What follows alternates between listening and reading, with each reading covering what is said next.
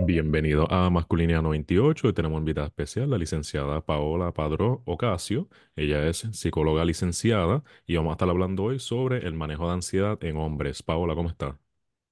Muy bien, gracias. Muy emocionada de estar aquí. Qué bueno, qué bueno. Eh, pues entonces, para empezar, desde lo, lo primero, obviamente, eh, ¿qué es ansiedad? Pues mira, Lázaro, este, la ansiedad, voy a empezar por decir que la ansiedad no es algo inherentemente negativo. Yo sé que siempre le damos ese, ese twist negativo y, y esto va a parecer un poco como counterintuitive, pero la ansiedad no es algo negativo. Voy a empezar por ahí. La ansiedad es algo que el mismo cuerpo, ¿verdad? Una respuesta muy normal al- del cuerpo al estrés. Cuando hablamos de la ansiedad, en, ¿verdad? En términos simples, es una respuesta al estrés y es una respuesta que el cuerpo del ser humano está diseñada a tener para ayudarnos. La ansiedad cuando se puede convertir en algo negativo es cuando, ¿verdad? Esos sentimientos se salen de, de control, por decirlo de, alguna forma. ¿verdad? Esos sentimientos de preocupación, miedo, desesperanza, desconfianza, eh, que tienden a ser bien físicos también, ¿verdad? La ansiedad eh, se tiende a sentir bien física. Pues cuando esos sentimientos se salen de control y comienzan a afectar al individuo de una forma que él no pueda manejar, eh, o comience a, a evitar, ¿verdad? ciertas conductas porque le van a dar ansiedad, pues ahí entonces sí podemos hablar de una ansiedad que se tiene que manejar o se tiene que buscar tratamiento específico para eso, pero la ansiedad en sí es una respuesta normal al estrés y la persona puede sentir desconfianza, miedo, preocupación. Y es una respuesta que el cuerpo, como dije, eh, ya está desarrollado para tener. Perfecto. Sí, eso es importante porque pienso que muchas veces hablamos de salud mental y lo vemos todo blanco y negro, patología o no patología, no como algo que sí tiene sus funciones positivas para la, para uno ser precavido y todo lo demás, porque sí, pues no es un blanco y negro y menos con asuntos sociales, porque esto para algunas cosas puede ser muy positivo, para algunas cosas puede ser muy eh, negativo, como bien dice. Así que entonces, eh, también que ansiedad podría ser, dirías que es un, pues, por lo menos en, en mi práctica, o sea, en mi práctica, no, en mi carrera académica como estudiante de, de psi- psicología clínica, eh, siempre me hacían la aclaración como que, ok, el estrés es el síntoma, ansiedad es el diagnóstico. Pero para una población general, como que, pues sí, pues estrés es ansiedad, una preocupación eh, elevada sobre un objeto específico. Y objeto es la razón por la cual está ansioso eh, que pueden ser fobias específicas como que si la araña, agorafo- eh, agorafobia, los espacios abiertos, eso es, ¿cómo se dice? No, se me olvidó. Sí, la sí. Sí, la agorafobia es ese miedo como de espacios abiertos, pero donde la persona siente que no puede escapar. Puede Sí, escapar y le puede causar eso. Sí. por eso, que puede ser dirigido hacia algo específico o puede ser algo más, más general, que sería el trastorno de ansiedad generalizada, por decirlo un ejemplo. Eh, entonces, hay También otra distinción que val- vale la pena hacer es que, por ejemplo, se convierte en un diagnóstico cuando hay un malestar clínicamente significativo, prolongado, que cumple con unos criterios, pero si un estrés, pues, repentino no, no te afecta grandemente eh, y todo, sí vale la pena darle la atención, como que, mira, pues, ¿qué está pasando detrás de esto? Pero tampoco queremos darle el diagnóstico ya como que, ay, es que es una persona ansiosa. ¿Ansiosa o hubo algo que te causó debidamente esa reacción y es algo natural? Es como que tampoco podemos Claro, patologizar todo, sí.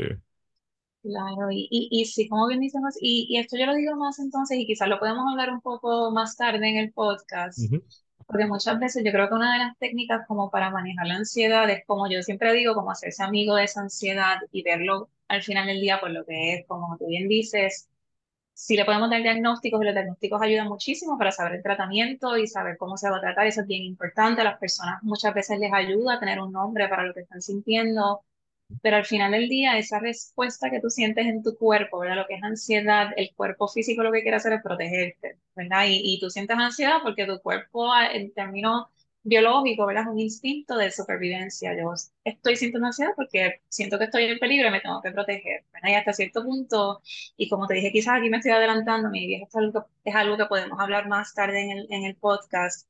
Siempre empiezo diciendo eso, ¿verdad? Me gusta como que hacer esa aclaración de que la ansiedad es una respuesta que tu cuerpo siente y lo que quiere hacer es protegerte, aunque a muchas personas les afecta, ¿verdad? De forma negativa, quizás como hacernos amigos de esa ansiedad y ver cómo quizás puede estar ayudándome para ciertas cosas, aunque me afecta, ¿verdad? Pero el cuerpo lo entiende como algo que te está ayudando y eso nos puede ayudar, verlo así como algo pos- ¿verdad? No necesariamente tenemos que decir que es positivo, pero verlo de una forma más neutral, ¿verdad? Ansiedad simplemente es una respuesta que tu cuerpo está teniendo porque se siente en peligro y quitarle más como ese asociación negativa, eh, porque para muchas personas se convierte en algo negativo, pero no, inherentemente es algo que podemos ver más neutral, así que lo debería decir así. La Sí, ansiedad no es inherentemente negativa. Sí, sí. Y fíjate también, para un poquito de trasfondo de cómo llegamos a esta colaboración, que me, me habías comentado anteriormente que te especializa o comúnmente trabajas más lo que serían trastornos de ansiedad, manejo de estrés en tu clínica, ¿correcto? Exactamente, eso es correcto. Perfecto, te pregunto, porque no sé si esto es algo que surgió orgánicamente o es que eh, específicamente lo estabas buscando, ¿qué te interesó para trabajar más con, con trastornos de ansiedad? Pues mira, aquí puedo utilizar un poco de la autorrevelación. Yo padezco de ansiedad y aunque obviamente soy psicóloga y he tenido, ¿verdad?, mi- mis procesos, eh, es algo que yo mis entiendo porque he pasado por eso y yo misma pues eh, busco mi ayuda psicológica y soy psicóloga, pero también tengo psicóloga, ¿verdad? Y, y busco ayuda y me interesó mucho porque el aprender acerca de esta condición eh, me ayudó mucho a manejar mis propios procesos y, y yo entiendo que he decidido especializarme en eso porque como es algo que entiendo, porque he pasado por eso, pues entiendo la experiencia de la otra persona y yo creo que me ayuda un poquito más a conectar con el cliente o el participante en terapia cuando, ¿verdad? Entiendo porque he pasado por eso, básicamente. Sí, no, siempre eh, es bien bonito cuando uno puede conectar un- algún aspecto personal de uno en el ámbito Ujú, laboral, porque le da ese toque adicional de empatía, de entendimiento, como bien dice, porque claro, no es que tu experiencia con ansiedad sea igual a la de las otras personas, pero sí el componente de esa preocupación excesiva, esa, esa tensión física y mental asociada a alguna cosa en específico, que pues te da ese paso para tú como que, mira, sí, o sea, no es lo mismo, pero te entiendo. O sea, entonces a eso le añades todas las herramientas profesionales que tienes, porque claro, no es solamente el psicólogo ahí a, a bochinchar de las cosas, es una ayuda de reestructuración cognitiva y todo lo demás, o sea, de modificar los pensamientos. Eh, pero sí, qué lindo, qué lindo. Entonces, eh, a base de tu experiencia en cuanto a la, pro- a la profesional o personal, si quieres eh, hablarle de eso, eh, ¿cuáles son las causas más comunes de, de la ansiedad? Porque pienso que mucha gente piensa en ansiedad, piensa en casos extremos, pero no, puede ser algo más cotidiano. Cuéntame. Exacto, pues Lázaro, como bien dice, ¿verdad? Hablando de mi proceso, las causas de ansiedad pues, son bien personales, ¿verdad? Nadie te puede decir, mira, esto te puede ansiedad, dar ansiedad y esto no. Usualmente, ¿verdad? Y por lo general, para contestarte la pregunta, algo que yo veo bien común, y aquí lo voy a decir una palabra para describir quizás todas las posibles causas de ansiedad, es cuando la persona se siente por alguna forma que no está en control. ¿verdad? Muchos val- valoramos el sentirnos en control, el saber lo que va a pasar. Y a esto me refiero, ¿verdad? Cambios grandes de vida pueden generar ansiedad, ya sea un divorcio, el tener un hijo, el empezar una nueva carrera, el empe- empezar un nuevo trabajo, los retiros, ¿verdad? Los cambios grandes de vida son eventos que obviamente pues, van a generar mucha ansiedad porque usualmente eh, están asociados a, a la incertidumbre, ¿verdad? La incertidumbre tiende a causar ansiedad, eh, enfermedades crónicas, personas que tengan enfermedades físicas o condiciones físicas crónicas también pueden ser causa de, de ansiedad y puede ser cualquier cosita, ¿verdad? En general, puede ser cualquier cosa, puede dar ansiedad, pero a mí me gusta siempre describirlo como cualquier cosa y en mi experiencia profesional cualquier cosa que haga a la persona sentir que no está en control y que no va a poder tener control de lo que vaya a pasar. Ese sentimiento en general al ser humano tiende a generarle mucha ansiedad y podemos llevarlo a lo que estábamos hablando ahorita, ¿verdad? De, de la supervivencia. El cuerpo se siente bien incómodo cuando no sabe lo que va a pasar y el cerebro, ¿verdad? Nuestro, el cerebro es un órgano bien importante, pero es un, es un órgano que funciona qué es lo que yo puedo hacer que, para yo poder sobrevivir. A tu cerebro lo único que le importa es la supervivencia y cualquier estresor o situación que me haga sentir que yo no voy a estar en control y que yo no pueda asegurar una supervivencia, aunque ese estresor sea el tapón por la mañana, ¿verdad? aunque sea algo entre comillas como tonto, y no sé si tonto es la palabra que deba utilizar, pero que es algo cotidiano del día a día, como bien dijiste, eh, si tu cerebro lo percibe como algo estresante, pues entonces eso te puede generar ansiedad. Así que en general, cualquier cosa que te haga sentir fuera de control. Sí, y fíjate, me gusta cómo lo, lo, lo presentas como esto de supervivencia, porque uno dice supervivi- super- supervivencia y pensaría en las películas de estos cavernícolas escapando de un tigre que se los van a comer o algo así. pero supervivencia es meramente pues el manejo debido de la experiencia que tenga y puede ser el tapón de que voy a llegar a tiempo o no al trabajo, si llego tarde, y ahí entramos en lo que son distorsiones cognitivas, que debería ser un episodio solamente para eso, Eh, pero esto de catastrofización, que es como que uno llegar, uno escalar las consecuencias negativas de un acto sin evidencia necesaria para reforzar eso, que podemos ver cómo se puede, se puede ver muy común en personas con ansiedad. Como que, ah, pues si no me la, si no me levanto a esta hora, llego tarde. Si llego tarde, me van a mirar mal. Si me miran mal, me botan del trabajo. Entonces, como que catastrofizar es llegar desde, ah, pues estoy tarde, a me van a botar. Ese tipo de cosas. Exacto, Que, claro, si, si no hay buena ejecución en el trabajo y hay otras cosas que puede que esté en probatoria, pues esos son otros veinte Pero eso nada más en sí de sobrevivir, el llegar al trabajo, pues es una supervivencia. Cuando tú entras a una fiesta que a lo mejor conoces una persona en la fiesta, pues tú pensar, DH, ¿y si la persona se va a hablar con otras personas? ¿Y si me quedo solo? ¿Y si tengo que socializar con otra gente? Eso es sobrevivir en el entorno social. Lo que dices de transición de roles, que muchas veces ni se considera cuando uno va de bachillerato a, a escuela graduada, de, de bachillerato a trabajar de, de persona soltera a un matrimonio o cuando eres padre o algo por el estilo. Son transiciones significativas que pueden variar en cómo uno experimenta una o la otra y esa, no problema, pero esa posible dificultad de acoplarse a ese proceso de supervivencia es lo que puede causar esa tensión, que pueden, llamamos ansiedad en este caso. Sí. Exactamente, exactamente, y, y me gusta mucho el- la manera en que lo pones, ¿verdad? Y, y recordando siempre eso que tú, me, me gusta el ejemplo que diste de los cavernícolas, ¿verdad? Porque esa, eh, esto fue una respuesta que se desarrolló desde, ¿verdad? El cuerpo, desde el punto de vista de la evolución, ¿verdad? El cuerpo siempre se ha desarrollado y es una, esto va a sonar medio raro, pero es una máquina desa- desarrollada para la supervivencia, ¿verdad? El, el cuerpo ha desarrollado funciones y respuestas para sobrevivir y cualquier cosita que te haga sentir fuera de, ¿verdad? Aunque antes nuestro estresor más grande quizás era donde vamos a conseguir comida y, y quizás me encuentro un tigre en la selva, ¿verdad? Quizás esa respuesta de nuestro cuerpo de la ansiedad se desarrolló en ese punto pero ahora el tigre en la selva, es el tapón en la mañana, es la, la actividad social, puede ser el email de tu jefe, ¿verdad? Que te da mucha ansiedad.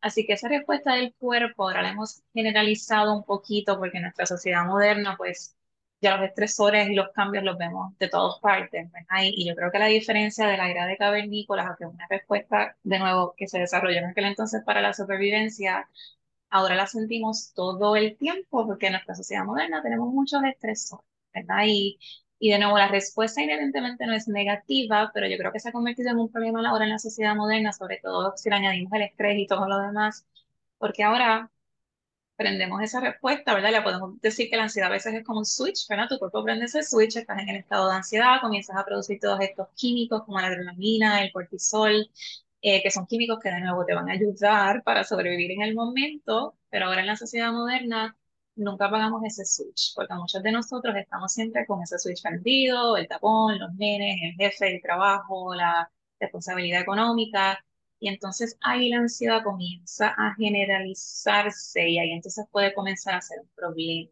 Así que me gusta, gracias por introducir ese ejemplo del cavernícola, porque es algo que yo utilizo mucho eh, para explicar, ¿verdad? Esto de que la ansiedad no es un problema, pero ahora en la sociedad moderna quizás sí, porque esa respuesta nunca la pagamos. Antes, en la era de cavernícola, encontrábamos comida y ya estábamos tranquilos, nos escapábamos del tigre y ya estábamos tranquilos. Ahora no, ahora ese switch no se apaga eh, con tanta facilidad. Y eso para muchas personas ahí yo creo que es que está el problema. No, sí, y eso me, me trae a dos pensamientos principales. El que las emociones te dicen a qué estar pendiente, no te definen, no es el, no es el destino. Es un proceso de tu reaccionar a la realidad y cómo tu mismo cuerpo y mentalidad reacciona hacia eso.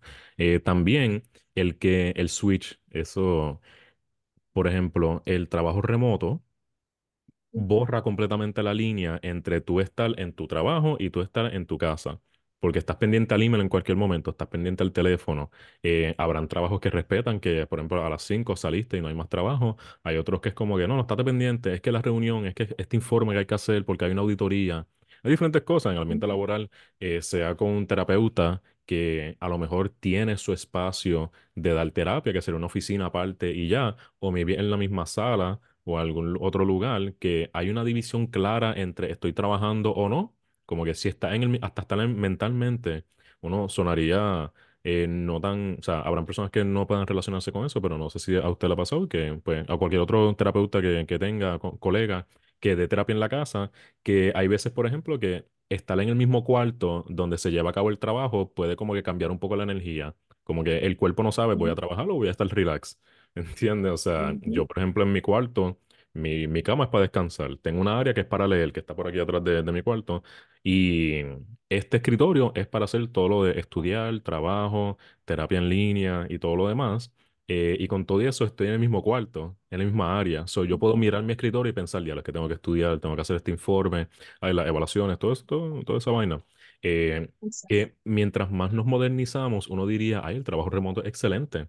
Pero hay veces que no siempre aplica como uno quisiera. Eh, también, como mencionaste, de que si la, los niños, la escuela, el trabajo y todo lo demás, hay muchas veces me dirás lo que piensas de esto. Yo pienso que la narrativa de la, de la mujer empoderada, eh, ¿estamos empoderando a la mujer a soltar los roles de género o le estamos añadiendo más carga? Porque aparte de ser buena madre, tienes que ser buena empleada y tienes que ser empoderada y tienes que tener tiempo para ti, relax y todo, en una sociedad que no siempre te, te provee esas oportunidades. Eso es como que hay diferentes cosas que pueden llevar orgánicamente a la ansiedad que uno como que pues no se para a pensarlas bien. ¿Qué tú piensas? Claro, definitivamente, eso que me dices de la mujer, ¿verdad? Y en mi experiencia profesional, eh, aquí hablo, y cuando digo experiencia profesional, obviamente lo- mi clientela y las personas que yo veo en terapia las mujeres tienden a tener la carga mental del hogar más, ¿verdad? Tienen tener, si es- viven en una pareja, ¿verdad? Y, y es heterosexual, la mujer tiende a tener la carga del hogar. Eso significa que trabaja un trabajo full time, pero también tiene que darle comida a los nenes y tiene que planificar todas las cosas de que vamos a salir y el juego de soccer el sábado y, ¿verdad? Eso tiende a caer en la mujer, así que estoy muy de acuerdo con eso. Eh, porque ahora las mujeres jugamos muchos roles, ¿verdad? Así que sí, definitivamente estoy de acuerdo con eso.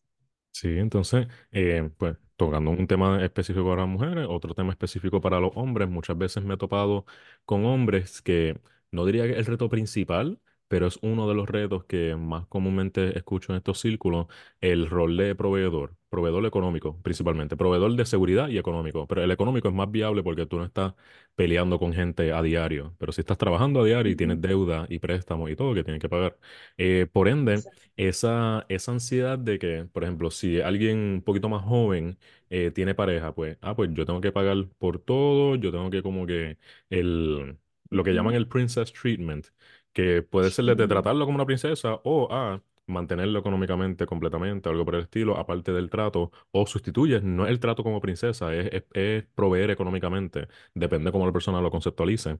Eh, pero sí es una, una de esas cargas que usualmente tiende a causar ansiedad, porque si eres una persona pudiente económicamente, pues no sería algo de lo que tenías que preocupar. Pero sabemos en Puerto Rico que la mayoría de las personas están debajo de la línea de pobreza. Eh, y hay bien poquitas personas que son, pues, a, a una edad joven que tienen los medios económicos para poder proveer ese tipo de, de de dinámica de género. Por ende, yo, ¿qué hago? ¿Hablo con mi pareja y le doy la realidad económica mía? Eh, intento yo desviarme de mis propias necesidades con tal de cumplir las necesidades y expectativas económicas de una relación. Y claro, no es que esto pase con todo el mundo, pero tiende a pasar y si no pasa cuando está en una relación joven, pasa cuando eres padre. Pasa a ser padre y es como que pues soy el protector, soy la cabeza de la casa, soy el proveedor económico, pero ¿y si perdí el trabajo? ¿Pierdo valor como hombre o como padre? ¿Y si mi esposa gana más que yo? ¿Soy menos o ella el hombre de la casa? Como que ese tipo de, de, de expectativas tóxicas de lo que se supone que un hombre en una relación lleva específicamente, no es que solamente pase con hombres, pero lleva muchas veces a, a hombres a estos niveles de ansiedad que no consideran que es ansiedad. Se puede percibir como un, un- un fallar en cumplir como hombre. Y pues a un hombre que se le enseña que, mira, tienes que ser todo hipermasculinizado, cualquier reto a la masculinidad, pues puede llevar a niveles elevados de depresión, ansiedad, niveles de autoestima baja, problemas de uso de Ujú. sustancia problemático. eh, lo- a ver, violencia también, lamentablemente, violencia de género y en el peor de los casos, pues, suicidio, lamentablemente. Eh, pero entonces, y esto que me fui una mini tangente aquí, eh, volviendo al tema, en tu experiencia en la práctica, en cuanto a los hombres que, con los que has interactuado, eh, estos clientes o posibles colegas que te hayan comentado algo, ¿ves algún tipo de tendencia en que algo cause más ansiedad en hombres que en mujeres? O sea, yo di el ejemplo del proveedor, pero cuéntame tú.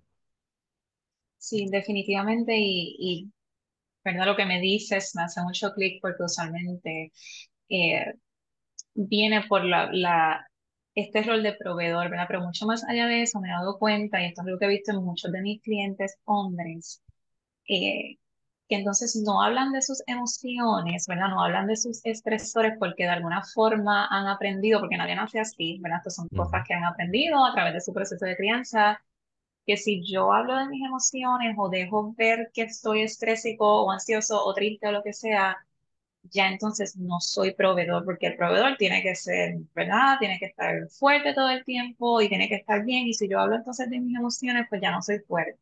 Y entonces ya como proveedor yo no me veo bien. Y, y, y es más como una presión autoimpuesta hasta cierto punto también. Y veo en mi experiencia profesional que les afecta mucho esa parte de las emociones. Yo no puedo hablar de mis emociones porque entonces no voy a ser buen proveedor. En alguna parte, en algún punto de su vida aprendieron que yo expresar mis emociones equivale a que soy débil y si soy débil pues no voy a ser un buen proveedor.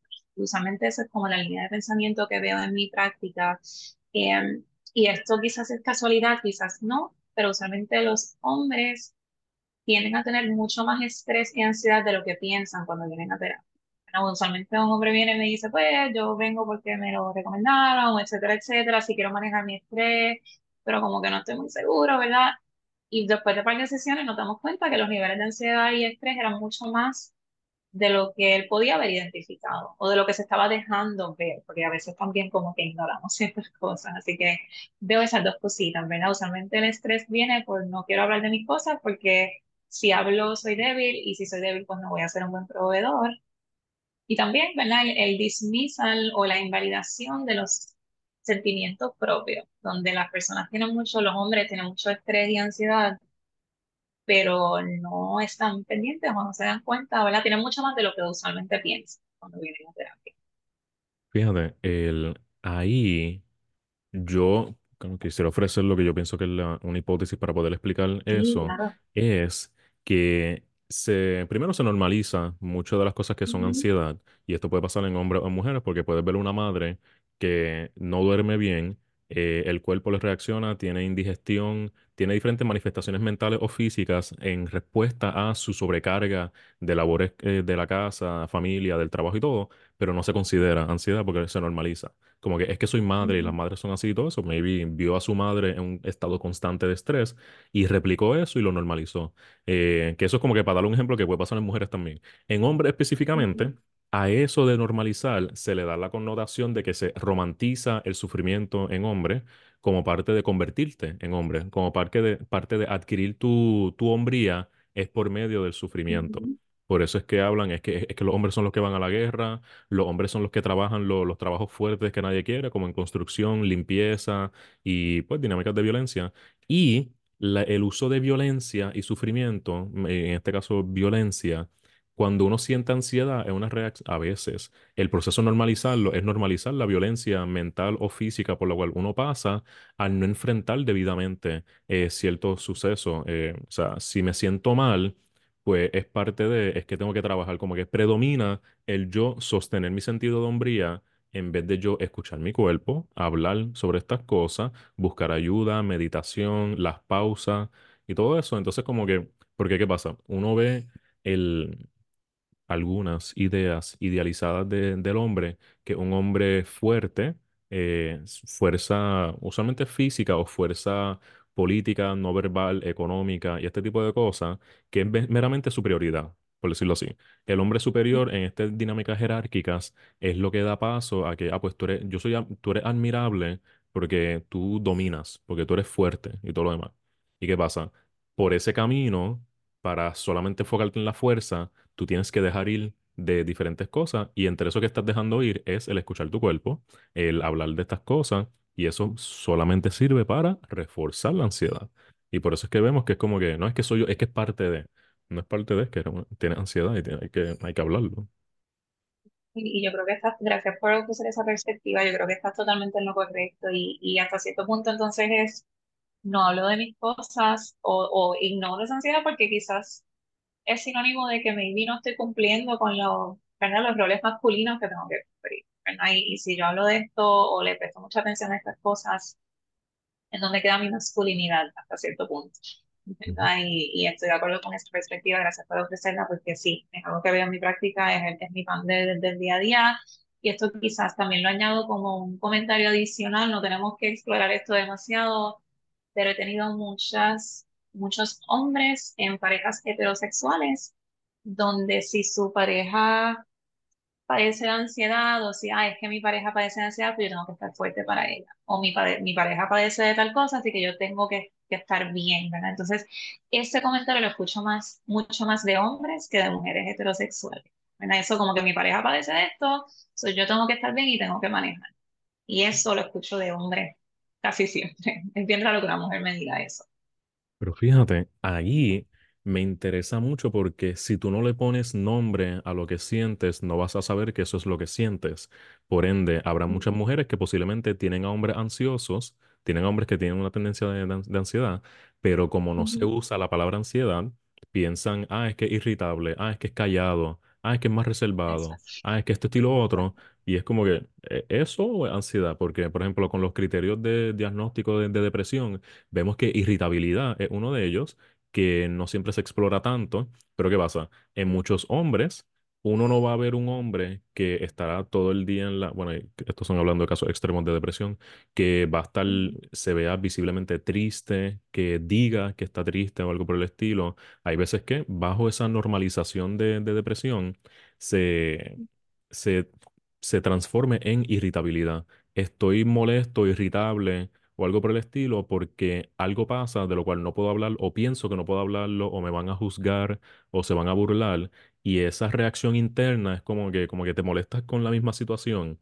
y lleva a la, a la irritabilidad. Con la ansiedad puede ser lo mismo. Estoy tenso, no cumplo con lo del rol de proveedor o estoy a punto de ser botado del trabajo y pues eso, que si el dinero, que si todo lo demás, o no estoy siendo un buen padre o pienso que no doy el ejemplo de lo que debería ser un buen padre y en vez de irse por el camino de la, de la depresión, como que me siento mal, es como que no, no, I have to persevere, pero you persevere por medio de normalizar y aguantarte un montón de cosas. Por ende, habrán esas parejas que maybe sí hay ansiedad, pero no se usa esa palabra. Por ende, no puedes decir, ah, es que mi novio es ansioso, you know? Porque las mujeres serán mucho más libres para hablar de eso porque se les da el espacio. Dentro de todas sus expectativas de género, por lo menos, se le, se le eh, por esto decir que los hombres son lógicos, las mujeres son eh, de esto, emocionales. Se muere un ángel cada vez que dicen eso. eh, pues sea, la mujer, pues sí, tiene esa libertad de hablar de sus emociones, que total, se usa en su contra porque sí, dicen que son más emocionales y que son más inconsistentes y que no pueden ser líderes y todo eso. Para cualquier lado que tú miras, esto del mal manejo de las emociones es algo bien problemático. Pero sí, como que ese tipo de, como que m- mientras lo decías me vino a la mente eso, porque es como que, pues, ¿esto es la realidad, realidad o es algo que esconde otra cosa un poco más oscura?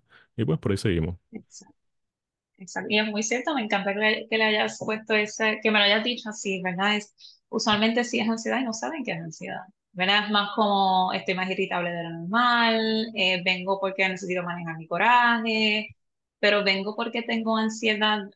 Eso casi nunca lo escucho de un hombre heterosexual que esté en una pareja, ¿verdad? hablando de este caso específico, es más otras cosas, ¿verdad? Y entonces, cuando estamos en terapia, descubrimos que sí, en efecto, sí es ansiedad y es mucho más de lo que ellos piensan que quizás tenían. Así que eso, definitivamente, gracias por compartirlo. No, claro, sí. El, eh, es que yo no sé si en, en tu formación académica, pero en, por ejemplo, en ahora mismo que estoy estudiando, mencionan esto de consideraciones culturales y ética y legal y todo lo demás. Entonces, dentro de la cultura está lo del género, pero siento que no se le da suficiente atención al género como variable influyente en patología, en cómo se manifiestan y todo. Como que, ajá, o sea, porque, pues, Eso no fue algo que le dimos mucho énfasis, es por eso, sí, ¿no? El, el DCM, por ejemplo, en cuando tienen los la especificadores o los más, más detalles fuera de los criterios y todo lo demás, lo que va después, eh, habrá que sí prevalencia, que sí comorbilidad y todo lo demás. eh, pero género, como que no sé. O sea, tú puedes ver, por ejemplo, ah, autismo le da más a hombres que a mujeres. Depresión le da más a mujeres que a hombres. ¿Le da ujú, más o es mal diagnosticado o no se habla cuando el otro grupo le da? O sea, los niños, por ejemplo, que son los niños eh, hombres que, son más propensos a ser diagnosticados con ADHD, ¿verdaderamente es eso o es que se normalizan conductas agresivas que se perciben como problemáticas, por ende se le da ese, ese, ese diagnóstico para saber, para manejarlo de alguna forma en vez de abarcar eh, otras parejas de, otra, Dios mío, otras herramientas de, de pedagogía, de crianza y todas estas dinámicas para no llegar a esos diagnósticos, porque si hay una tendencia, hay algo detrás de esa tendencia. Si más hombres, por ejemplo, en un caso extremo, si más hombres se suicidan que mujeres, eso tiene que tener su razón. Si fuese 50-50, pues está bien, algo normal. Pero vamos, hay que ver más, más allá de eso. Eh, pero sí, sí. fíjate, ok. eh, pasando ahora a una de las cosas más importantes, el manejo de la ansiedad. ¿Cuál tú dirías? Vamos a hablar un poquito de los diferentes métodos, porque uno, uno en el campo pensaría a primera instancia de ejercicios de respiración, meditación pro- eh, eh, guiada, mejor dicho, disculpa, eh, la relajación mu- muscular progresiva, el grounding, ese tipo de cosas. Como que háblame un poquito de esos métodos de manejo de ansiedad. Sí, y aquí Lázaro te voy a, a pedir que por favor quizás quiero escuchar también acerca de tus métodos, porque yo, yo voy a hablar de los métodos que yo utilizo en mi práctica, pero yo sé que hay muchísimos. De nuevo, la, la ansiedad es algo bien individual y personal y, y lo que le va a funcionar a una persona no le va a funcionar a otra. Eso también Sí, voy a hablar de los míos, pero quisiera también escuchar y que compartieras y añadieras de los tuyos. claro. Eh, pero cuando yo voy a, ¿verdad? Vamos a manejar un trastorno de ansiedad, aparte de, de saber obviamente las causas, eso es bien importante, qué es lo que te está causando ansiedad Recordemos que la ansiedad, aunque de sí es una condición de salud mental, y aquí hablando de trastornos, ¿verdad? Con la ansiedad ya se convierte en una condición. La ansiedad es una condición que tiene un, un componente físico, ¿verdad? Están estos síntomas físicos, sudamos, temblamos, se nos aprieta el pecho, dolores corporales, la indigestión, como men- mencionaste ahorita. Así que la ansiedad tiene una- un componente físico, pero también tiene un componente mental slash emocional, que son los pensamientos, el pensar en lo peor que va a pasar, ¿verdad? Todas esas componente mental de la ansiedad y son dos cosas que yo me he dado cuenta que se deben como manejar aparte, ¿verdad? Lo que tú vas a hacer para trabajar con los síntomas físicos usualmente no es lo mismo que yo utilizo para trabajar en la parte mental y emocional. Eso cuando hablamos de la parte física de la ansiedad, a mí me gusta decir, aunque mente y cuerpo sí son uno, ¿verdad? Hay que hablarle al cuerpo en un lenguaje que entienda. ¿verdad? Cuando tu cuerpo ya aprende ese switch de la ansiedad, que ya estás produciendo todos estos químicos, adrenalina, cortisol, como hablamos ahorita, que ese, ese latido de los del corazón empieza ¿verdad? a aumentar, puede que te suba la presión, puede que sudes, etcétera, etcétera.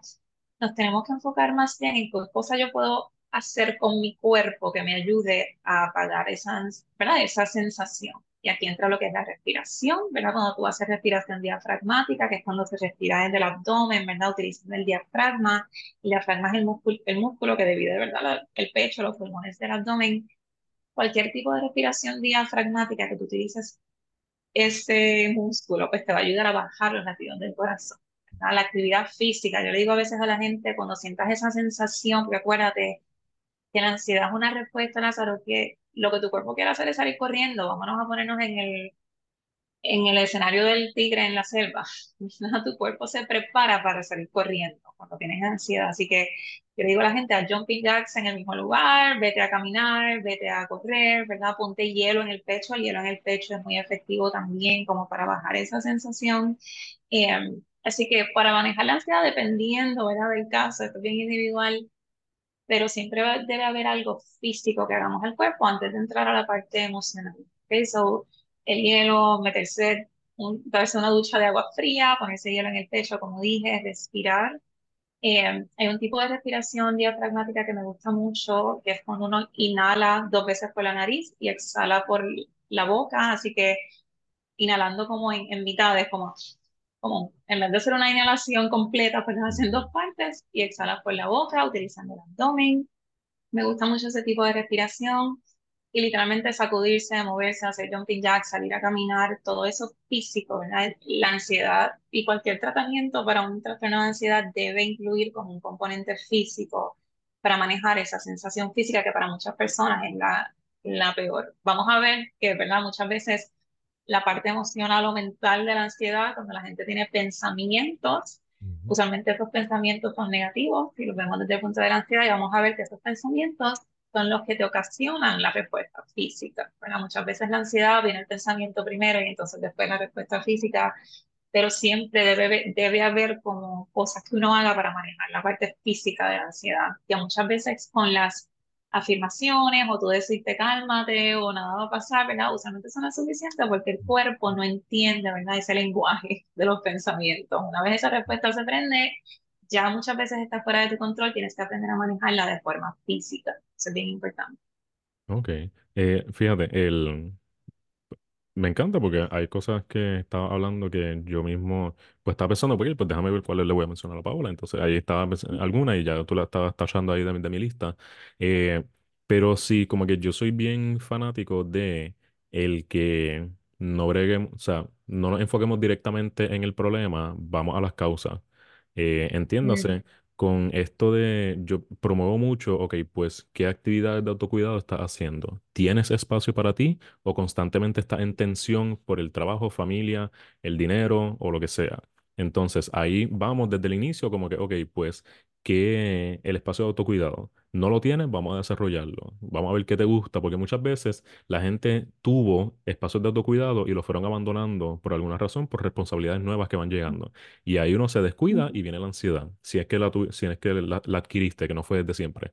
Eh, si fue desde siempre, ok, pues ¿qué estás haciendo? ¿Qué has hecho para manejarlo? ¿Qué es lo mejor que te ha funcionado? En cuanto a las respuestas físicas, estoy 100% ahí contigo de que no podemos decir y hablar y pensar que mentalmente vamos a resolver la ansiedad cuando reacciona el cuerpo y no tienes nada para el cuerpo. Porque ahí causa más ansiedad todavía, porque ¿por qué sigo ansioso si me estoy diciendo todas estas cosas? Viene una frustración de que las herramientas no funcionan, es que no está haciendo nada para el cuerpo. So, el... La respiración es que depende de la persona, porque Habrán algunos que tienen unos espacios más privados, prolongados y todo para hacer algunas cosas más intensivas, como la relajación muscular, eh, la- el grounding, el acostarse, la ducha y todo lo demás, o lo del hielo también que me gustó. Eh, yo usualmente algo frío en donde se coge el pulso, en la muñeca y en el cuello. Sí, que ahí, ahí como tú puedes coger el pulso es porque la- las venas están más cerca de la superficie, por ende puedes, aunque sea un punto algo de, de grados de la temperatura, pero es- hace la diferencia. Si no en la frente, lavarse la cara, todo lo demás, que hay muchas chicas que no están acordadas a eso por lo del maquillaje, es que se me daña el maquillaje, yo, bueno, también olvídate cuando se pueda. Eh, el cuello. sí, sí. Eh, pero si voy con lo físico, como lo de relajación muscular, bueno, lo de respiración, los ejercicios de respiración, usualmente es lo más, lo que uno recomienda al principio, porque es donde pu- puede hacerlo en cualquier lugar. La gente no tiene ni que darse cuenta que tú estás haciendo eso. Eh, y lo de la respiración interrumpida que dijiste, o, o de intervalos, es interesante porque obliga al cuerpo a cambiar su ritmo. Muchas veces lo de la ansiedad es una eh, eh, escala exponencialmente los niveles de ansiedad hasta que te encuentras en tensión en ese momento de ansiedad. Eh, por ende, como que, ok, interrumpe eso, interrúmpelo con la temperatura, interrúmpelo con la respiración, interrúmpelo con los músculos. Muchas veces hablamos también de en dónde sientes la ansiedad. La sientes en la barriga, hay algo de tu dieta que promueve la indigestión o algo por el estilo, gente que come cosas con bien alta en grasa, eh, harinas procesadas, comida picante, a mí me encanta, pero no me hacen tanto bien. Eh, ese tipo de cosas que no es meramente que la ansiedad tiene un efecto en ti, es que la dieta refuerza el que la ansiedad tenga un efecto digestivo en ti. Por ende, hay que, hay que ver. Es como que dissecting el ser humano completo para ver dónde tú sientes la ansiedad. ¿Cómo la sientes? ¿Es desde siempre o es desde cuándo? Y por ahí seguimos, que es como una, una contestación un poco más, más amplia, más ambi- no ambigua, pero más amplia. Pero es que así de complejo es la ansiedad en las personas. Al, al principio empezamos esto diciendo que tu ansiedad puede ser diferente a la mía. Yo desarrollé ansiedad un poco en, en bachillerato, saliendo de bachillerato, entrando a doctorado, porque yo sentía que tenía muchas amistades eh, superficiales y no tenía suficientes profundas que pudiesen transicionar en mi vida conmigo hacia el doctorado. Entiéndase, me voy a graduar cuando me gradúe. ¿Cuántas de estas personas van a estar en mi vida? ¿Me entiendes? ¿Me voy a quedar solo? ¿Qué está pasando? Y eso me causa ansiedad. Yo soy uno que siente ansiedad en los codos. Yo creo que no, no he escuchado a otra persona que lo sienta en los codos, pero yo sí, cuando era pequeño que me iban a regañar, eh, cuando su- tu- tuve la ansiedad esa de, de- no un abandono, pero sort of, eh, de que voy a tener que socializar otra vez. Soy una persona sociable, pero no quería pasar por el trabajo por completo de no tener amistades. Eh, por ende, pues eso era algo más social, no era algo físico ni en la casa ni nada por el estilo, porque si tu estresor vive contigo, son otros 20. Si es una pareja, considerar dejarla, pero si son tus padres y no tienes los medios económicos para mudarte, ¿me entiendes? Que es como que es bien complejo, pero si yo voy desde, vamos a ni pensar en medicamentos por el momento, hasta que, a menos que sea extremadamente necesario, vamos a pensar en las causas, vamos a empezar en el autocuidado para no solo trabajar con la ansiedad cuando suceda, sino reducir la posibilidad de que suceda. O sea, vamos a crear espacios eh, cómodos y tranquilos para no tener el cuerpo en tensión, porque es como cuando hablamos de potencial de acción, esto de lo- los impulsos eléctricos de, de la- de las neuronas, es como que, ok, no es lo mismo tú estar relax a tú estar cerca del umbral de ansiedad y que suceda algo que el, el detonante que explote eso. O sea, yo prefiero que el detonante llegue cuando yo esté más relax, en vez de yo estar en tensión, llega eso y ahí es que exploto, porque usualmente va a explotar más fuerte. Eh, so, sí, esa es la perspectiva entera que uno le da, que hay, es que hay que dársela por la complejidad de la conducta humana. Pero sí, esa, esa sería por Y, lo menos mi método. claro, y, y eso es bien importante y por eso es tan importante, y aquí aprovecho a decir esto que siempre decimos, ¿verdad? Por eso es bien importante uno asistir a terapia y tener su proceso individual, ¿verdad? Porque la manera que tú vas a trabajar la ansiedad no es la misma que otra persona la va a trabajar. Incluso esto de la respiración, ¿verdad? Es un método bien efectivo, pero no le funciona a todo el mundo. No todo el mundo, como dices, tiene el espacio para tener estos espacios de respirar, no todo el mundo la respiración le va a gustar. Y es bien importante encontrar algo que le funcione a, a ti, a tu severidad individual eso que dijiste de, de prevenir la ansiedad más bien y ofrecerte espacios donde tú puedas manejar la ansiedad es bien importante, porque muchas personas, y estos hombres y mujeres por igual, vienen a terapia y me dicen, en, en términos bien generales, ofréceme técnicas para yo manejar mi relación tóxica, básicamente. Ofréceme técnicas para yo manejar este ambiente que me está causando daño, ¿verdad? Nunca me dicen ayúdame a salir, es ayúdame a manejar, ¿verdad? Y es bien importante también el, el salirse de ambientes que te generen ansiedad. Eso es una técnica muy efectiva, obviamente, y es lo que debemos hacer, es lo más saludable, porque mucha gente me dice, y es bien difícil, ¿verdad? Esto es algo bien general, pero es bien difícil sanar donde mismo enfermamos y no podemos esperar que nos vamos a quedar en el mismo ambiente sin hacer nada distinto y vamos a terapia, ofrecerme técnicas para yo manejar esto tóxico, que- ¿verdad? En lo que estoy. Así que eso es bien importante. Eh, y aquí aprovecho la parte de los hombres, ¿verdad? En mi experiencia profesional, los hombres tienen más dificultad ya sea porque no se habla o, o aquí tú me puedes ayudar quizás, pero tienes más dificultad como identificando cuando una relación es tóxica, ¿verdad? Que, que las mujeres, porque las mujeres siempre estamos como que el amor propio y defiéndete y empodérate. Los hombres, muchos hombres vienen a terapia, en mi experiencia, en relaciones heterosexuales, tengo que hacer la, esa identificación o ese énfasis que están en relaciones tóxicas o donde están siendo víctimas de abuso emocional y, y no lo pueden identificar. Entonces, vengo a terapia para ofrecerme técnicas para yo manejar esta relación. Y así que eso también es bien importante y eso es otro tema que me imagino que se puede hablar en otro momento.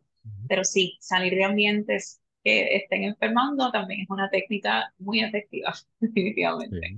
No, el, ahí, fíjate, eh, posible hipótesis. El, si tú no estás pendiente a tu salud mental, no vas a estar pendiente a los obstáculos que te alejan de una buena salud mental.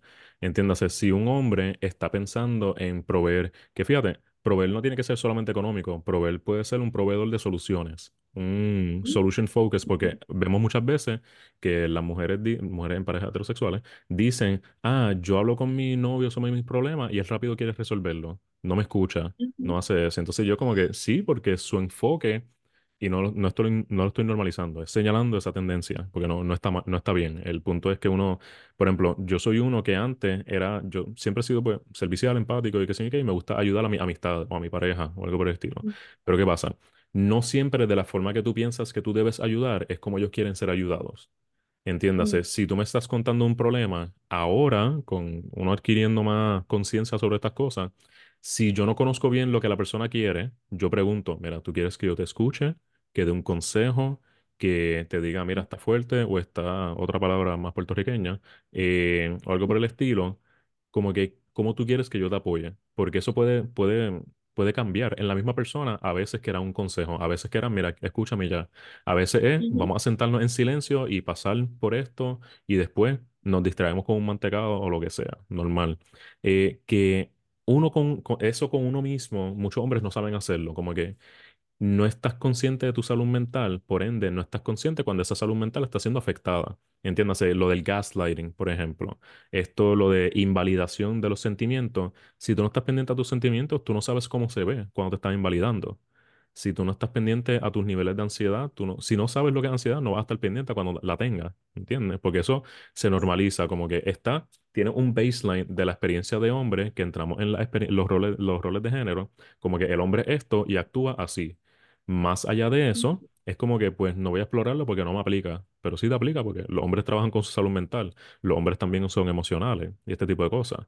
Que, que tú pienses que como has construido tu valor como hombre sea afectado por tu hablar con tus emociones, pues, por tu hablar sobre tus emociones, eso es un problema tuyo que hay que trabajar, ¿me entiendes? Y no es que todo el mundo sea los mega expertos de salud mental, mindfulness y todo lo demás, pero sí vale la pena como que, mira, no te lo tienes que aguantar, no pierdes tu valor como hombre eh, hablando sobre tus emociones. Si hay que llorar, se llora. Esto es mente y cuerpo. O sea, llorar es una reacción emocional, o sea, una reacción física a algo emocional.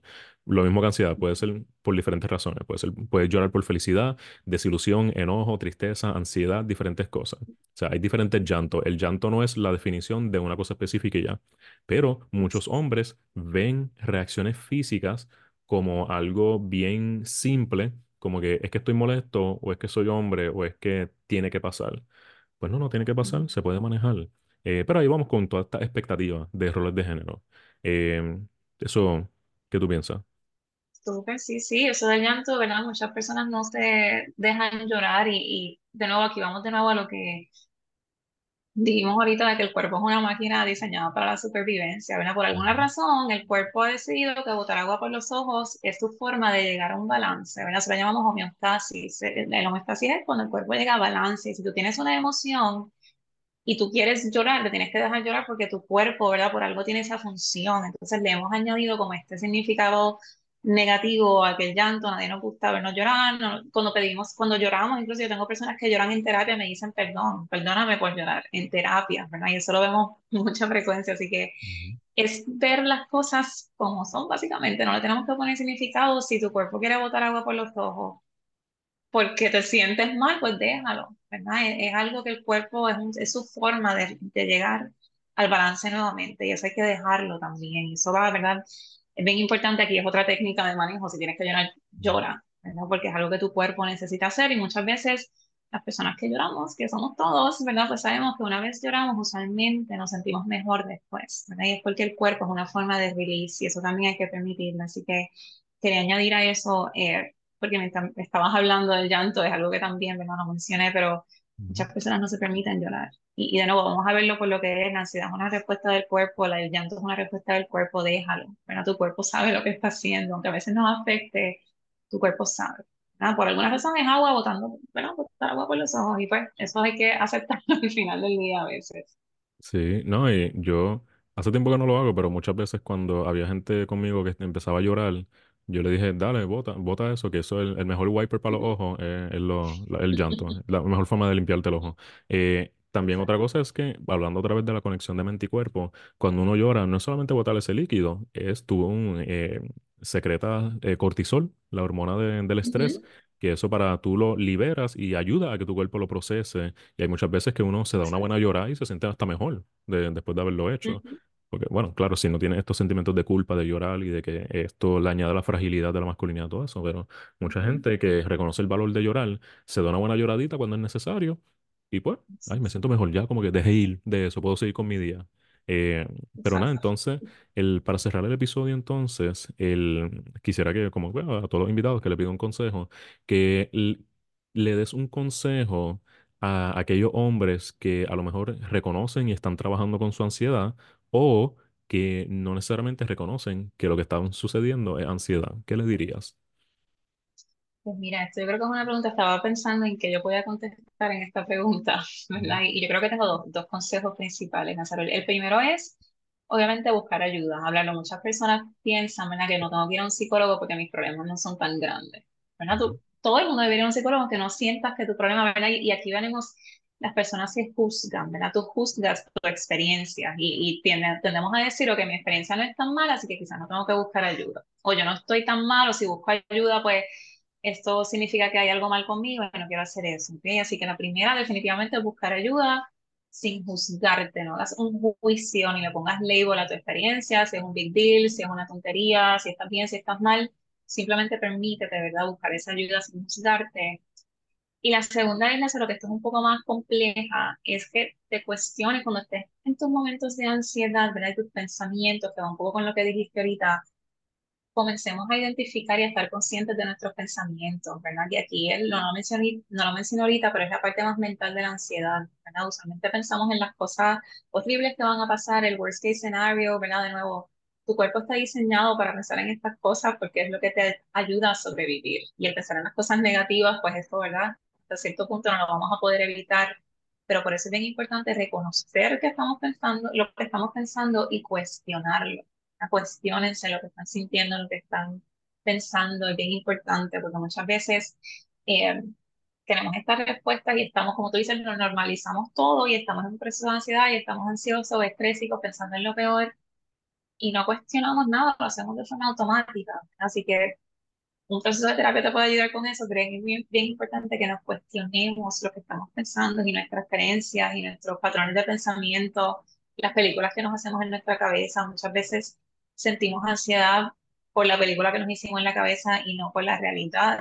Los pensamientos al final del día no son hechos y nosotros muchas veces no cuestionamos nuestros pensamientos, se convierten en hechos y ya esto es lo que va a pasar y estoy teniendo ansiedad por esta película que me hice y no cuestionamos. Así que es bien importante para añadir, y lo mencionaste ahorita, ¿verdad? El, estar consciente de lo que estamos pensando y cuestionarlo, porque la ansiedad, y puedo cerrar con esto, es muy válida, nuestros pensamientos son muy válidos, nuestras emociones son muy válidas, pero dentro de un proceso de ansiedad, nuestras emociones y pensamientos no son muy reliable, que son válidos, pero no son muy reliable. Entonces, no nos podemos dejar llevar por eso, porque entonces nos convertimos en perpetuantes de nuestra propia ansiedad.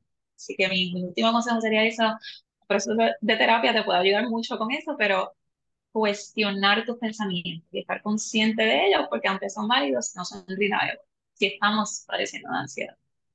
Sí, sí, fíjate, yo muchas veces cuando abarco estos temas de machismo y todo, me encuentro diciendo, fíjate, en con- entiendo la lógica que te llevó a eso, pero Uh -huh. como que es válido que a base de experiencias llegue a ciertas conclusiones. No quiere decir que son ciertas o las mejores. Puede ser Uh cierto, -huh. pero es la mejor. Entonces ahí entramos en tener que explorar este tipo de dinámica. Pero claro, eso viene con la inteligencia emocional y la capacidad de explorar tus sentimientos y tener con quién hablarlo, porque no solamente uno solo, porque somos seres sociales. Qué bien si tú tienes perfecta inteligencia emocional contigo mismo, pero eso se traslada a cuando interactúas con tus colegas, tus amigos, tus familiares, pues hay que estar pendiente. Eh, pero nada, mano, Paola, mil gracias por, por haber asistido, por ac- Claro, aceptar la claro. invitación para hoy. Eh, si supieras que el tema de ansiedad en hombres, uno que me han solicitado varias veces, así que pues esas personas que lo han querido, pues ya tendrán un, un taste y sin duda podemos colaborar otra vez para entrar más a detalle en este tipo de cosas.